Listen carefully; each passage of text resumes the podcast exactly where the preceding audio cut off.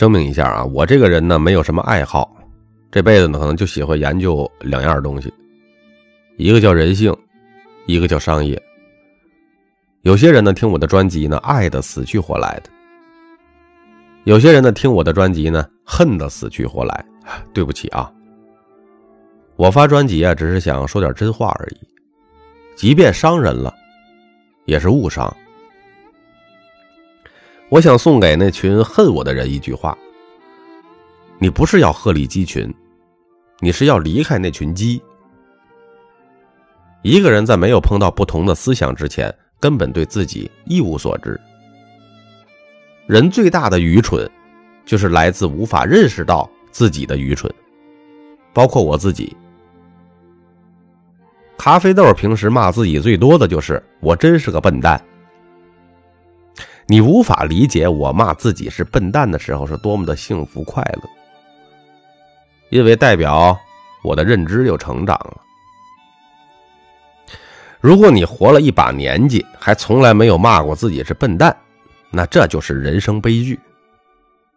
毫不夸张的说，一个人的财富增长速度，是来自于他多久发现自己是笨蛋的速度。来，现在大家跟我一起说。我们是 开玩笑，开个玩笑。你觉得我是神经病是吧？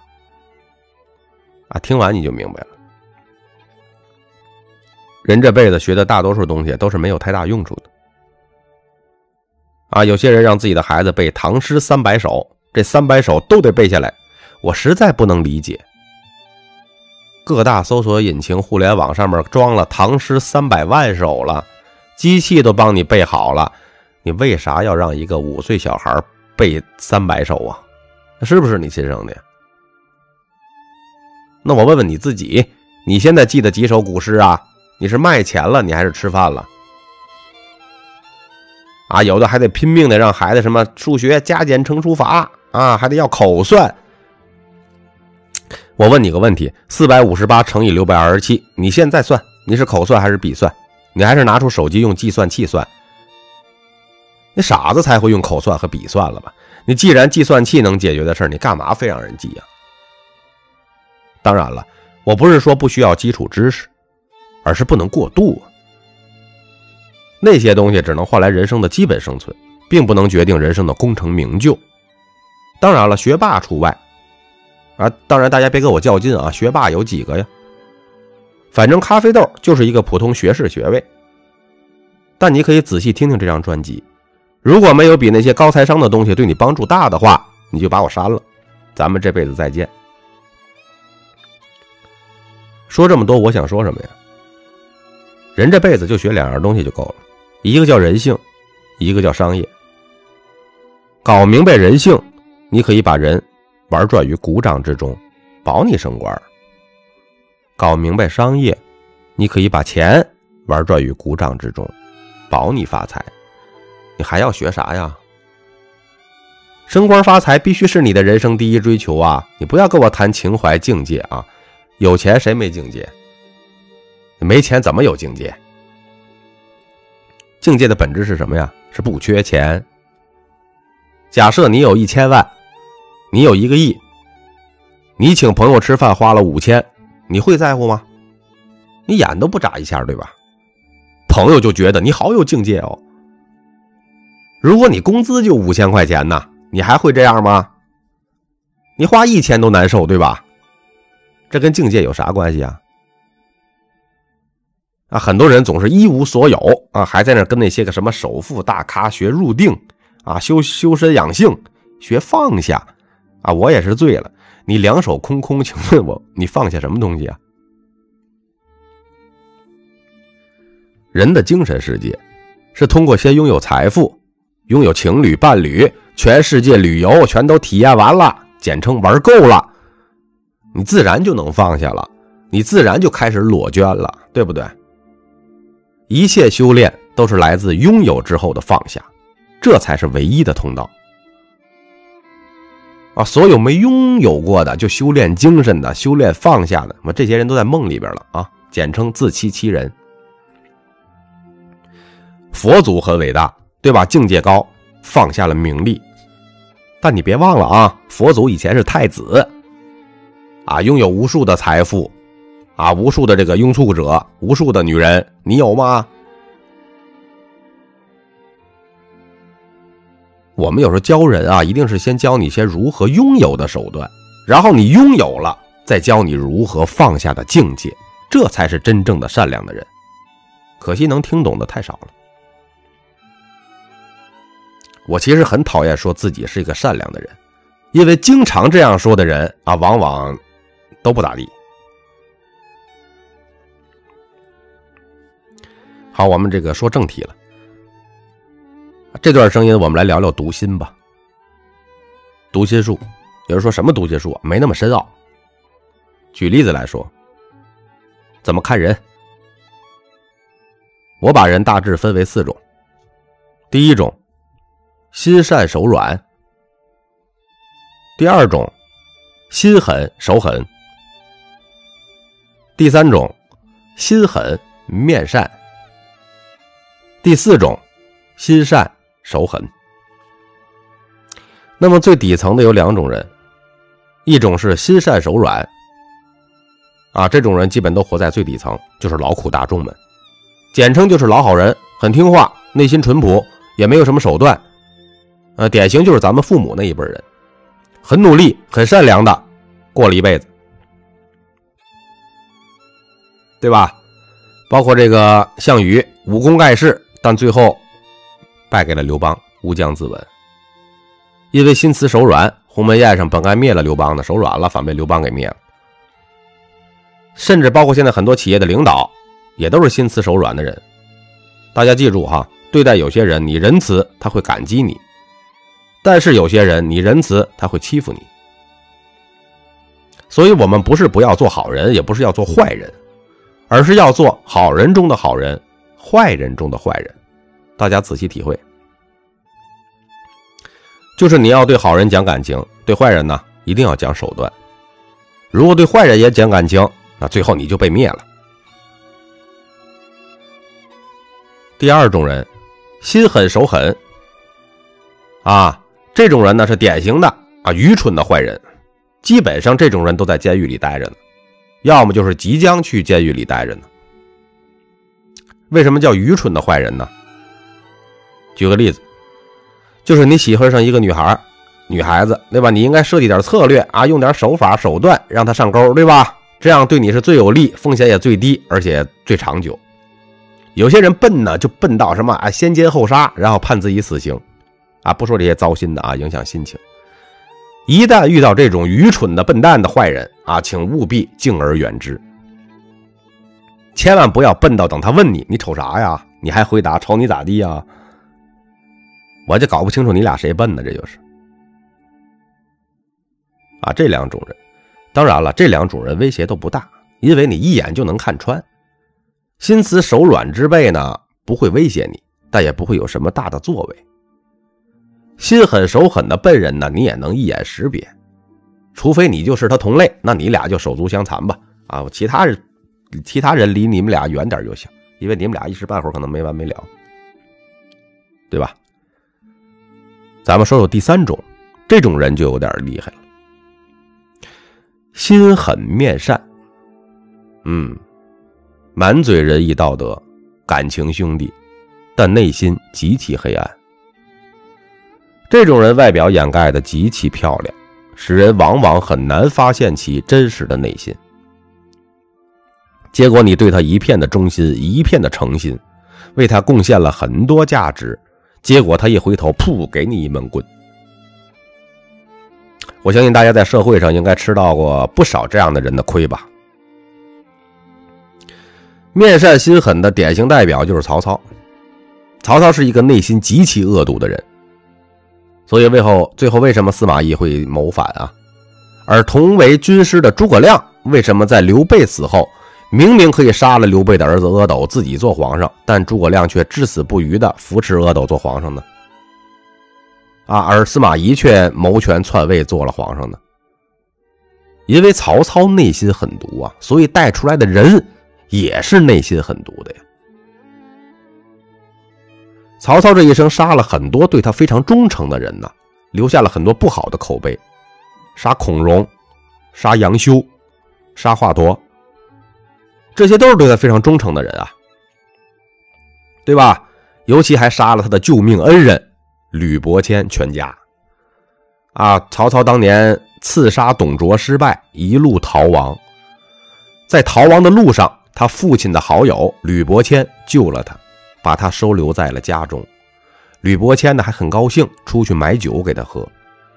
哎，但是这曹操啊生性多疑，听到了厨房有磨刀的声音，他以为这磨刀啊是要杀他，结果他一怒之下把吕伯谦全家全部杀光。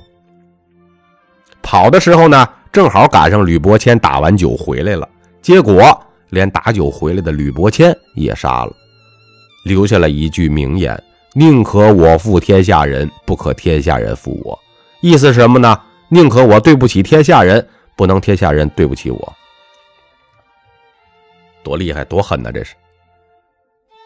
所以，凡是面善心狠的人，哈，一定要格外小心谨慎。你必须要有火眼金睛，才能分辨出来，因为他隐藏的极深。表面上越是一上来就称兄道弟、仁义感情挂嘴上的，你越要小心。所谓的感情和仁义道德，都极有可能是他的武器，因为内在极其阴暗，所以才用这些形式化的东西包装自己。真正真实的人，一定不需要用这些形式化的东西武装自己的。就像咖啡豆说话一样，为什么那么多人骂我呀？你发现我讲话根本没有那么多的华丽的词汇和文字，为什么呀？真实。只要你内在有货，不需要这些外在的形式化搞得花枝招展的。当然了，我讲的是大概率，并不是绝对。也有一些人，人家天生就是很热情，很喜欢一见面就拉感情，这也是存在的，但是相对较少。那怎么分辨这种人呢？就是要测试。测试有三个方法：第一，用钱测试。第二，用事儿来测试；第三，用时间测试。举一个例子，我表哥结婚之前跟我表嫂那时候谈恋爱，表哥呢就想测试一下这个女人适不适合结婚呢？因为恋爱阶段可能大家都会表演一些嘛，所以要测试出这个内心真实的情况呢，就必须要这个用钱或者用事情来测试。表哥是怎么做的呢？就是当时他故意租了一个很破很小的房子。啊，很多年前了。然后呢，表哥故意把表嫂带到那个出租屋，说去看看他住的地方。因为大他俩当时在一块没多久啊，表哥呢也已经做好了准备。表嫂一看这这么小的房子还是合租的，肯定就跑了，从此消失。但结果呢，带去之后啊，表哥观察了一下，这表嫂呢没有任何的反应和不开心，哎，然后就在那里炒菜吃饭，没说一句房子的事儿。后来呢，慢慢的相处，表哥就知道这个表嫂啊，内心特别简单、善良，绝不是伪装的，而且对表哥特别的真心。能共苦的人，哎，才能同甘。然后呢，这个表哥就娶她了。所以说，现在很多大部分的这婚姻呢出问题啊，那就是因为婚前啊少了一个环节。大家自己慢慢体会。在商业当中呢，企业吸纳人才也是如此。哎，比如说你这个面试招聘，一来就跟你谈钱的，要工资多高多高的，我告诉你们，基本上没有什么真材实料。真材实料的人不会一来就谈钱的，更多的会谈发展机会。因为真正有料的人对自己绝对自信，所以工资的事儿毫不担心。为钱而来的人基本上会为钱而走。因为你的竞争对手钱给的多一点他就跑了，哎，搞不好还带了你几个人跑，一起跑。所以这利益心太重的人一定要小心。有朋友说，那是不是身边所有的亲人朋友全都是测试一遍呢？你别瞎搞啊，我可没这样教你啊。只有你要委以重任的人，你才去测试；不是特别重要的人，你千万不要乱测试。为什么呢？感情是经不起测试的，你千万不要乱测试哈。另外哈，如果你们要测试真的搞分手了，你别怪我啊，我说过了，感情是经不起测试的。第二个，是以事情来测试，你就是交给他个事儿，看他是不是配合，哎，把这个事儿按你的意思做。再有呢，就是看他能不能把这个事儿做出结果。前几年我有一个特别好的一个同学，说我回去一起聚会吧。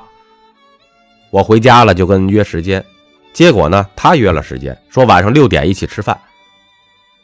我都到了餐厅门口了，他给我来了个电话，说今天临时有事儿来不了，实在抱歉，约明天、改天。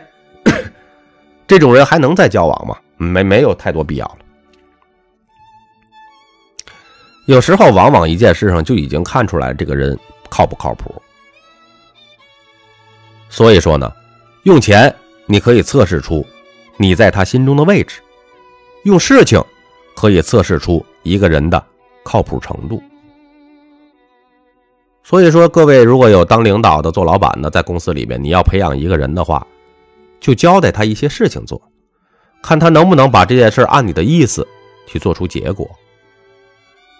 然后再交给他更多的事儿，他每次都能按你的意思做出结果，你才能重用他。第三点，用时间测试。啊，我们说叫路遥知马力，日久见人心。所以一个人哈，用钱测试也没问题，用事情测试也没问题，那么还要再观察他一段时间。为什么？任何虚情假意的人。都逃不开时间的检测，都会露出马脚。很多人我们称之为叫可乐人，就是一接触，哎，感觉这人真好，真到位，就像喝可乐一样，特别爽。但是你不要开心太早哈，极大的可能这个人是个花架子，对谁都是那三板斧，哎，抡完了，接下来就开始露馅了，就像喝可乐一样。越喝越没味儿。还有一种人是咖啡人，第一口喝起来不咋地，但越品越香。所以说，真正的高手都是经得起时间的检验。那么我们在公司里要重用人才的时候，尽量在跟随自己最久的里面人来提拔。啊，有些公司喜欢搞空降兵啊，觉得外面的人才更厉害。其实这是有一定的风险的，因为外面的人你跟他接触时间很短，你根本还不够了解他的真实一面，极大可能只是个可乐人。真正好用的人一定是自己培养上来的，为什么呀？因为他经历了时间的检测，往往对你、对公司。那绝对是一条心的，就这三个方法来测试。接下来重点来了，四种人嘛，真正厉害的绝顶高手是第四种人，心善手狠。这也是我们每个人要真正修炼要成为的人。通俗来点，就叫菩萨心肠，魔鬼手段。其实佛和魔在手段上是差不多的，区别只在一念之间，叫一念成佛，一念成魔嘛。什么意思啊？就是佛是用手段来除暴安良，是为了达到善的目的；而魔是用手段来胡作非为，为了达到恶的目的。所以我们就明白了，刚才我们说的那个心狠面善的人啊，手段是极其厉害的。但是呢，他是用他的手段达成自己恶的目的，就是以牺牲他人的利益来换取自己的利益。这种人走的是魔道。这种人呢，会有阶段性的小成功，但无法获得长久的大成功，因为只要过了一个时间周期，他身边的人就会把他识破而离开他。而心善手狠的人，同样是手段极其厉害，但他是用手段来惩治恶人，用来达成善的目的，就是以成就别人的方式来获取自己更长久的利益。那么这种人呢，走的就是佛道。这种人即使短期成功慢一点儿，但都能获得长久的大成功，因为他能经得起时间的考验，跟随他的人就会越来越多了。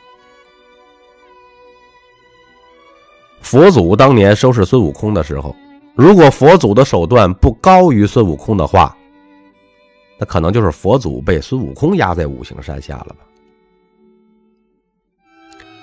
所以说，我们要培养心善手软的人，远离心狠手狠的人，警惕心狠面善的人，成为心善手狠的人。我们要做好人中的好人，坏人中的坏人。听众朋友们，你们的身边都是哪种人呢？我是大家的主播三百六十五天咖啡豆。如果有更好的意见，请在下方的评论区留言。感谢您的收听。